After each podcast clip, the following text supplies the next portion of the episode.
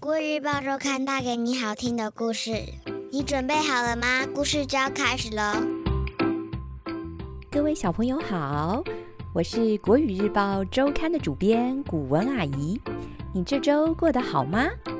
我们听故事的时间又到喽。母亲节即将来临，今天我要来说一个和未来妈妈有关的故事。在说故事之前，想先问问大家：你有没有想过一百年后的未来世界会是什么模样呢？在那个世界里，科技肯定比现在更发达，人类也会仰赖机器人做更多事。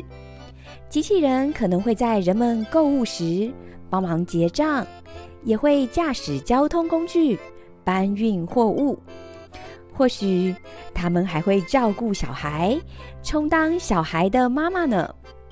今天的故事有点科幻，又带点温馨可爱。故事名称是《超级妈妈》，作者是儿童文学作家三月兔。现在你准备好了吗？故事就要开始喽！今年的母亲节。你打算送你妈妈什么礼物啊？穿着白色长袍的小男孩豆豆，好奇的向邻桌小女孩婉婉搭话：“嗯，我可能会烤饼干送给妈妈吃吧。”婉婉想了想，有些害羞的说出自己的计划：“哇，你的妈妈居然会吃东西啊！”豆豆惊讶的瞪大双眼。一脸不可置信。今年是二一二二年，因应地球人口下降，培育孩子成为每个国家最重要的目标。所有孩子都由政府统一派出机器人爸妈抚养，几乎没有人是由人类养大了的。毕竟，大家总觉得人类爸妈喜怒无常，不够完美。并不适合抚养小孩，但是婉婉的妈妈居然是人类。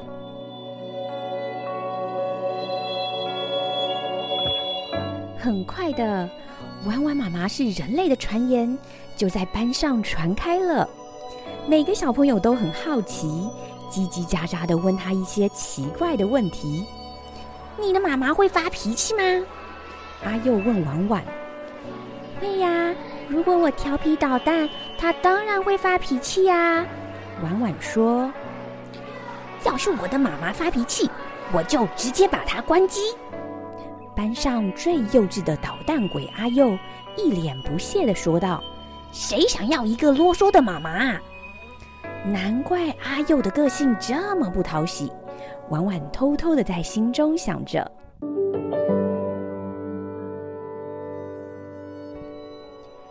其他小朋友也被勾起了好奇心。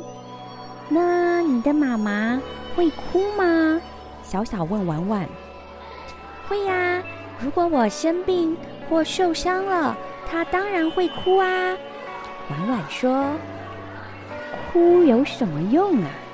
还不如赶快启动妈妈的治疗功能，让她帮你上药包扎。”班上最冷静的小小淡淡说道。他认为实用的妈妈才是最有意义的，难怪小小每次难过的时候都憋在心里不说，婉婉偷偷在心中想着：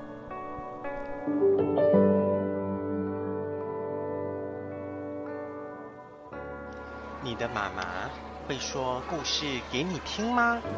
豆豆问婉婉：“会呀。”妈妈会编出各种天马行空的故事，故事里有精灵、小动物、外星人和魔法。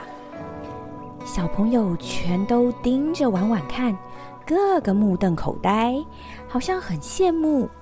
毕竟他们的机器人妈妈说出的故事都千篇一律，无聊透了。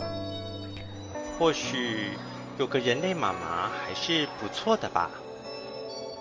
豆豆想了想，喃喃说道：“我好像有点羡慕你了。”婉婉回家后，把她精心准备的饼干送给妈妈。妈妈扬起嘴角，露出甜甜的微笑。当然，这天妈妈也说了母亲节的故事给她听。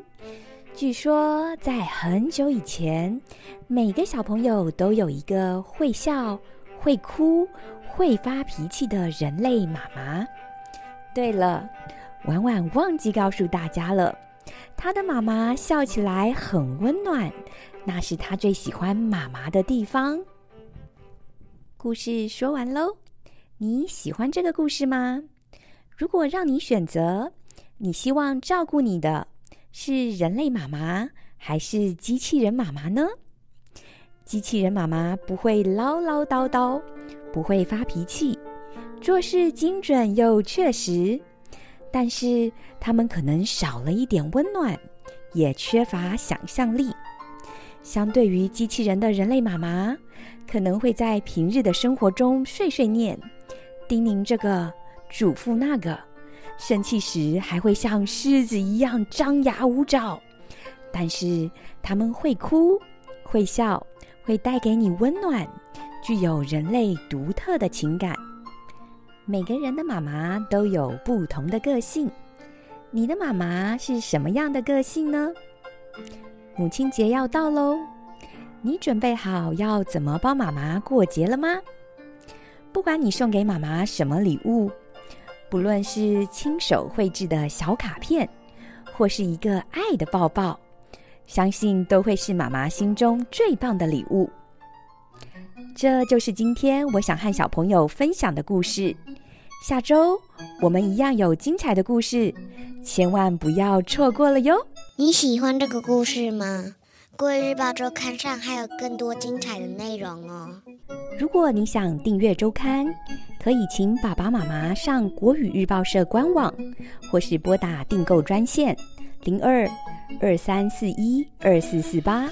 会有客服专员为大家服务哦。